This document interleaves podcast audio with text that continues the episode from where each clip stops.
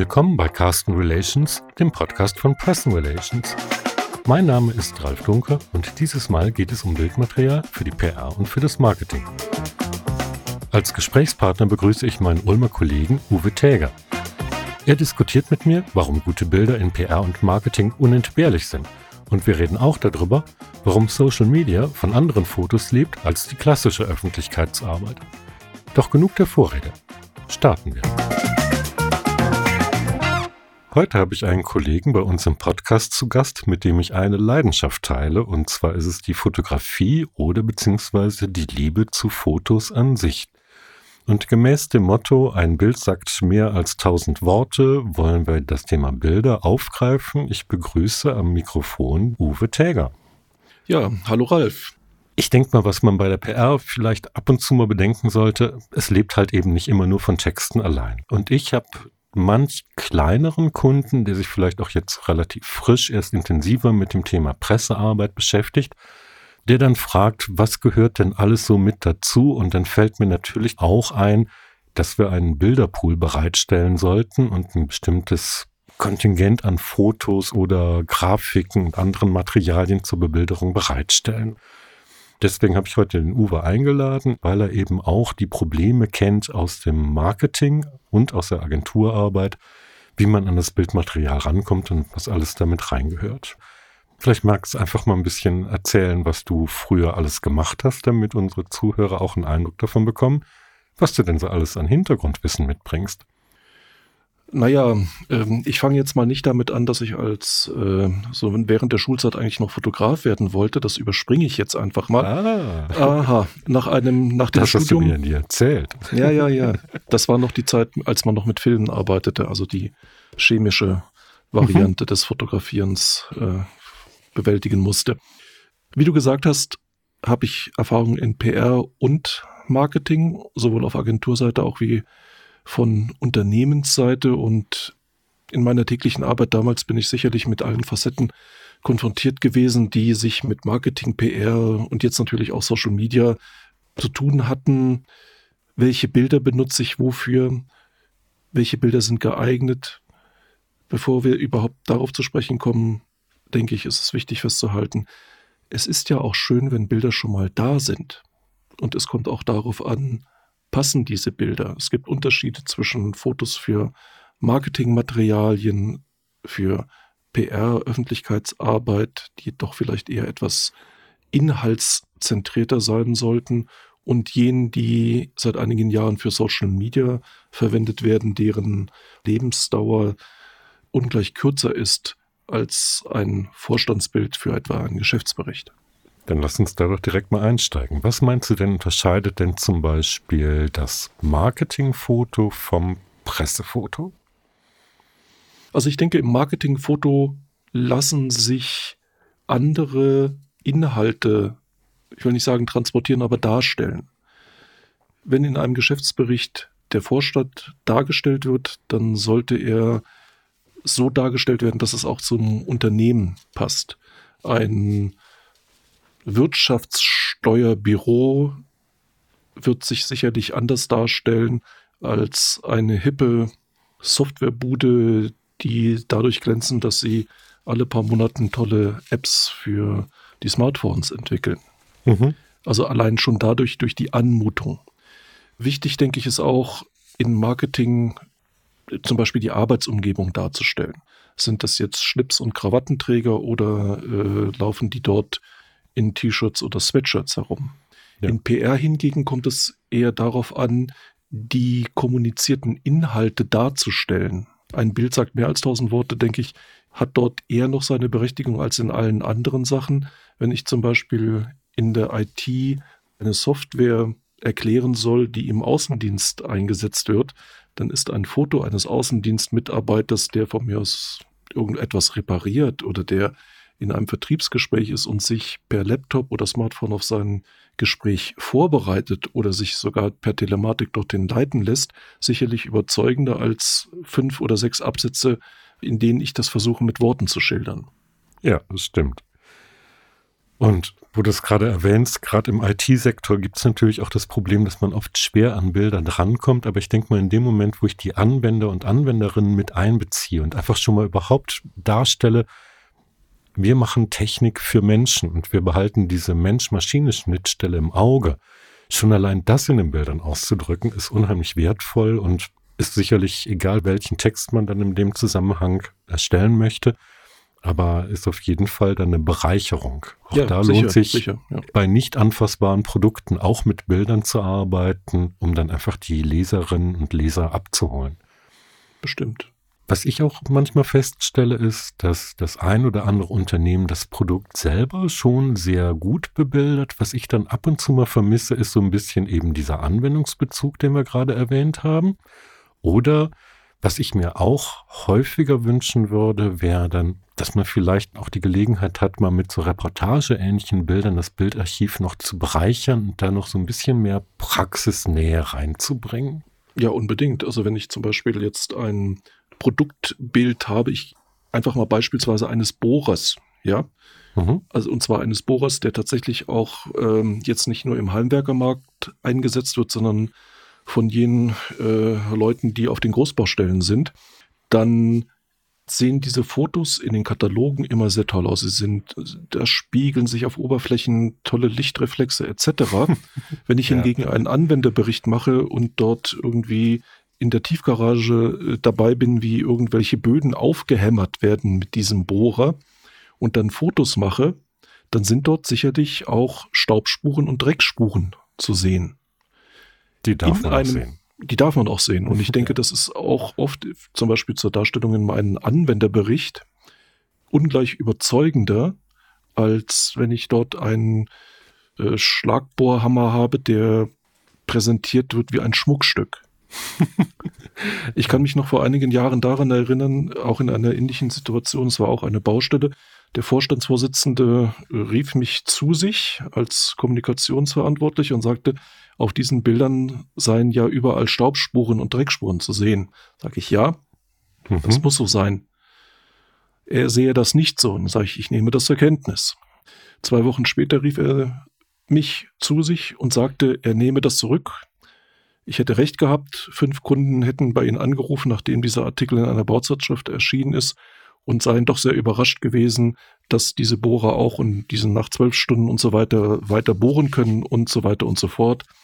Dass die also tatsächlich im harten Arbeitseinsatz anscheinend eine gute Figur gemacht haben. Da ist es leicht, aber mach mal ein Foto für eine Lohnsteuersoftware. Da freut ja. sich sicherlich der Steuerberater über irgendeine Excel-Tabelle mit äh, sehr kleinen Spalten und Buchstaben. Ich denke aber, das äh, erfreute Gesicht darüber, jemand, der da irgendwie was aus dem Drucker zieht, ist da sicherlich etwas überzeugender. Stimmt. Also es geht auch manchmal wirklich um Stimmungsbilder. Das ist sicherlich auch ein wichtiger Aspekt. Und äh, wo wir gerade bei Stimmung sind, da fällt mir auch ein, ich hatte mal mit dem Enno Kapitza einen Podcast aufgenommen Anfang 2021. Da ging es eben auch um Porträts, allerdings dann um Business-Porträts, die auch schon mal ein bisschen aus dem Rahmen fallen. Und zwar insofern, als dass ich nicht Standardporträts mache, sondern dass ich die Leute eben auch in den Kontext hole.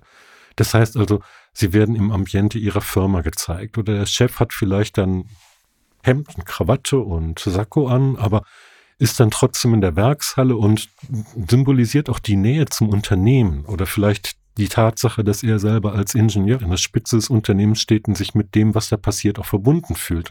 Mhm. Oder manchmal eben auch so ganz witzige Sachen, wo dann einfach der Kontext über über das Ambiente auf eine ganz andere Art und Weise oder auch auf die Sicht, auf die Person dargestellt ist. Also ein Porträt muss ja nicht immer dann ein klassisches Kopf-Schulter-Porträt sein, was ich dann später für ein LinkedIn-Profil oder für ein Porträt bei einer Personalie gebrauche, sondern dann darf ich auch ein bisschen Variation reinkommen. Und ich glaube, ja, das wird auch ab und zu vergessen. Ne? Ab und zu wird ja. dann irgendwie das Lieblingsporträt ausgesucht, so das nehmen wir jetzt als PR-Bild.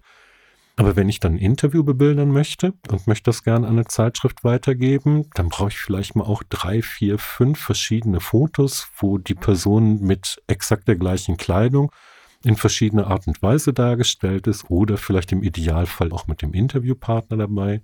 Du hast mir auch mal erzählt, du machst auch manchmal selber Fotos mit dem Selbst- bzw. Fernauslöser, wenn du jetzt mal eben solche Interviews führen musst, nicht wahr? Ja, das ist natürlich auch ein bisschen begründet auch im Budget. Wenn ich jetzt einen professionellen Fotografen dafür engagiere für ein paar Fotos, die vielleicht nur ein oder zweimal angewendet werden, dann übersteigt das oft das Budget, das Marketingbudgets unserer Kunden. Ich schlage dann meistens vor, dass ich dann äh, selber mit einer Kamera ankomme, die auf dem Stativ auf den Tisch stelle und dann per Selbstauslöser ein paar Szenen aufnehme, die dann zur Illustrierung dieser unterschiedlichen Situationen dienen können. Das ist sicherlich sinnvoll. Allgemein würde ich doch aber mal eher raten, professionelle Unterstützung mit heranzuziehen. Das kann auch manchmal im Unternehmen selbst eine Person sein, die selber gerne fotografiert. Mhm. Oder aber äh, die Werbeagentur, mit der man zusammenarbeitet, etc., dass die dafür jemanden abstellen. Also es ist kein großes Hexenwerk und es sind jetzt auch keine Modeaufnahmen, wo das Team von 20 Leuten um einen herum wuselt und man erst gebrudert werden muss. Das reicht, wenn das eine Person macht. Ja. Ich hatte auch letztens noch ein Gespräch mit einem meiner Kunden, wo es um Porträts wegen der neu besetzten Geschäftsführung ging. Und da hatte ich dann auch vorgeschlagen, zum Beispiel meine Fotografin, in dem Fall war es eine Dame, die wir ausgesucht haben, vor Ort zu bestellen und die Gelegenheit zu nutzen, zu sagen, okay, diejenigen, die fotografiert werden, also mehrere Personen aus der Chefetage dann zum Beispiel, ne, dass die dann an einem Tag vor Ort durchfotografiert werden. Das heißt also, ich habe direkt das Firmenambiente gleichzeitig mit dazu. Die Personen könnten verschiedene Arten von Kleidung mitbringen, also meinetwegen mal mit Sakko und Krawatte oder vielleicht mal ganz leger mit offenem Hemdenkragen oder mit einem flotten Pulli oder so, ne? Also, dass man so verschiedene Sachen dann auch mal aufnehmen kann und dann wirklich eine große Bildauswahl schafft. Und das Ganze passiert, ich sage jetzt mal, je nachdem, wie viele Personen das sind, in einem Halbtag, maximal in einem Tag, je nachdem, wie viele Leute das sind. Aber dann habe ich erstmal für die nächsten zwei, drei, vier Jahre schönes Bildmaterial in meinem Bilderpool, mit dem ich auch mein Interview begleiten darf, wenn der Interviewer nicht mit abgebildet werden soll. Ja, unbedingt kann ich voll und ganz unterstützen. Mhm. Und weißt du, was ich manchmal auch denke, was man ein bisschen intensiver beachten müsste, das wäre so die Stimmung. Also Bildstimmung im Sinne von zum Beispiel Farbgebung, Corporate Design und ähnliches. Wir betreuen zum Beispiel hier in München ein Unternehmen, die hat halt was mit Wärme zu tun. Da könnte ich mir zum Beispiel denken, dass die Bildfarben idealerweise natürlich immer irgendwie in vielleicht Gelb oder Orangetönen oder sonst was, was wir als Publikum gewöhnt sind, mit Wärme oder Sonne zu verbinden, zu bebildern. Und ich glaube, du kennst auch so Beispiele, wo man dann irgendwie versucht, konsequent zumindest eine Farbe durchzuziehen, ein bisschen auch das Corporate Design oder beziehungsweise eine Farbsprache anzuwenden. Ja, ich habe ähm, aus eigener Erfahrung in einem Unternehmen, in dem ich mal beschäftigt war, ging es darum, eine Unternehmensbroschüre herzustellen, einen Unternehmensfilm mhm. und einen Geschäftsbericht. Und dazu mhm. wurde ein professioneller Fotograf samt Entourage, das waren vier, fünf Leute, engagiert.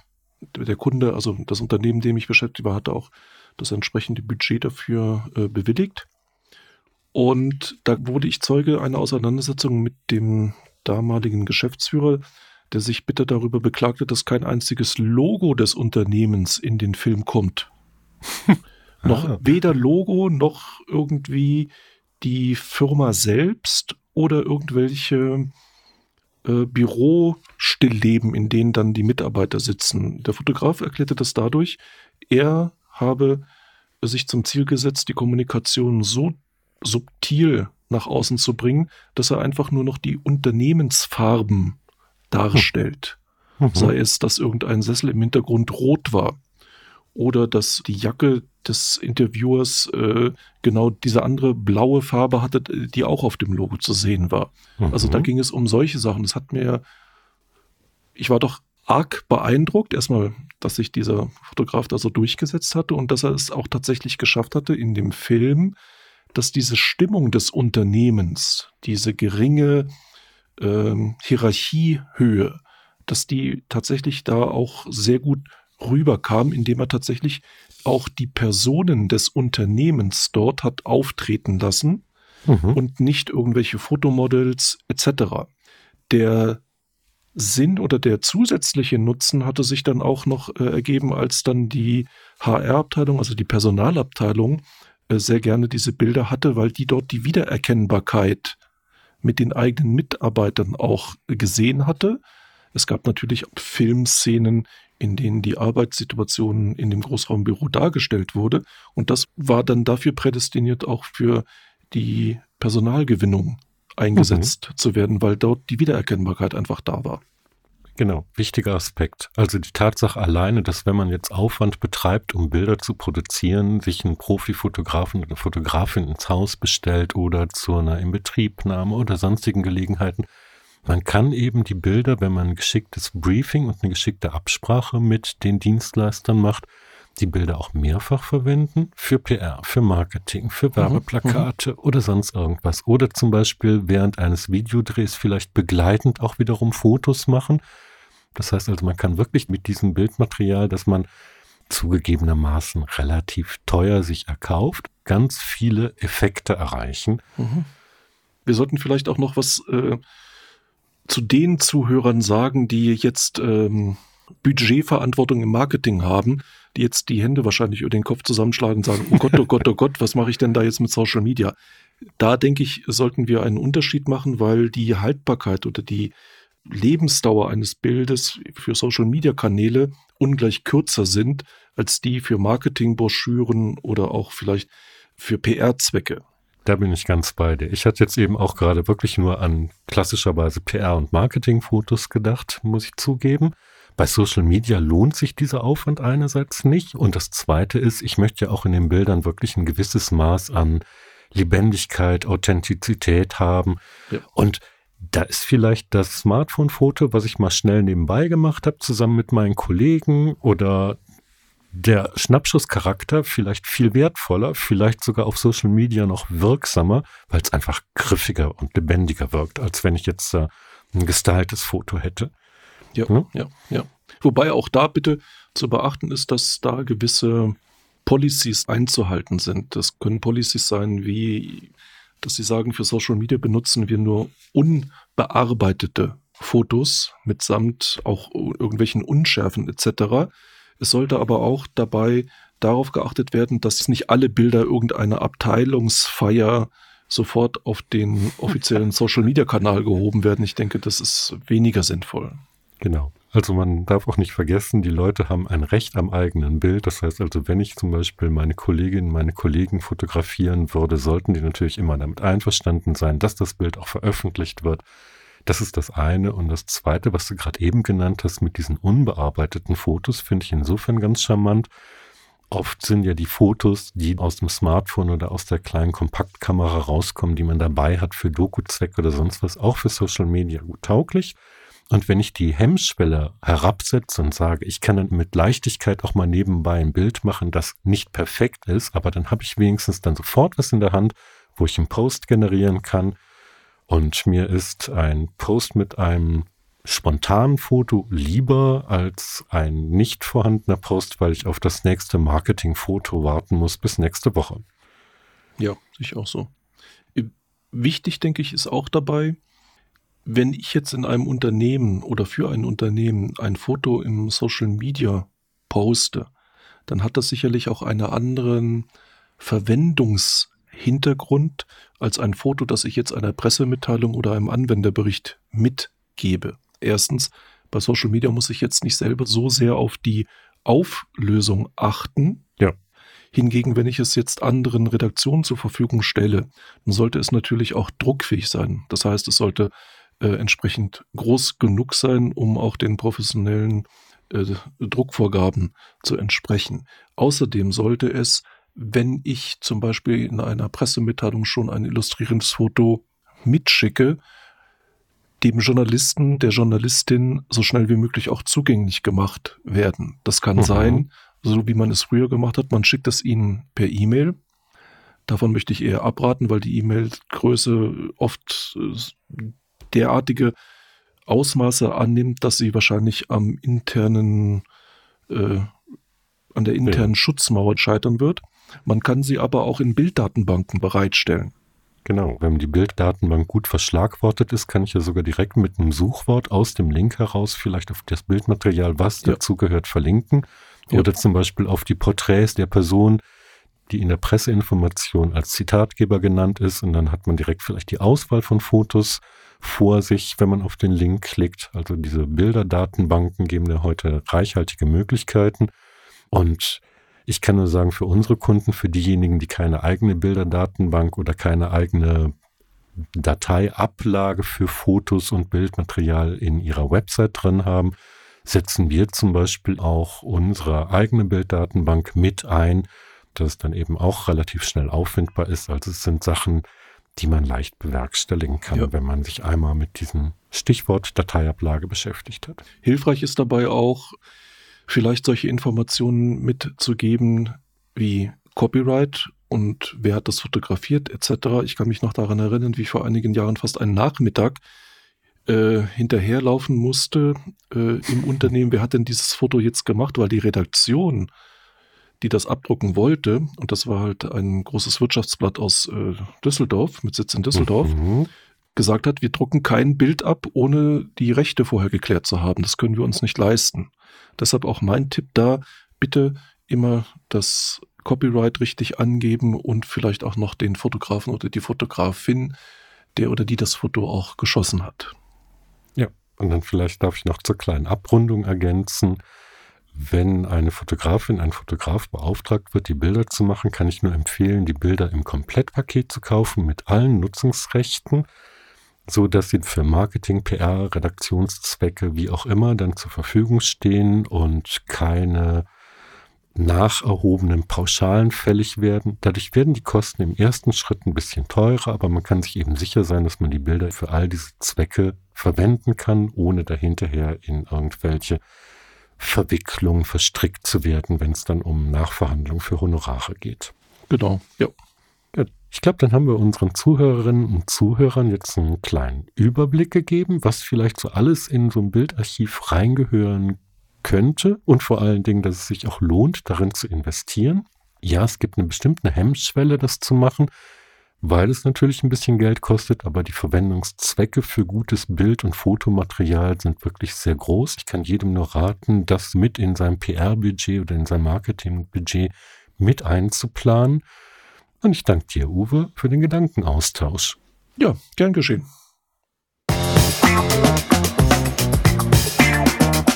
Sie hörten Carsten Relations, den Podcast von Pressing Relations. Weitere Informationen finden Sie zum Beispiel in unserem Blog auf der Website blog.press-n-relations.de. Abonnieren Sie uns und verpassen Sie keinen unserer Tipps und Tricks rund um Marketing und Medienarbeit. Bis zum nächsten Mal.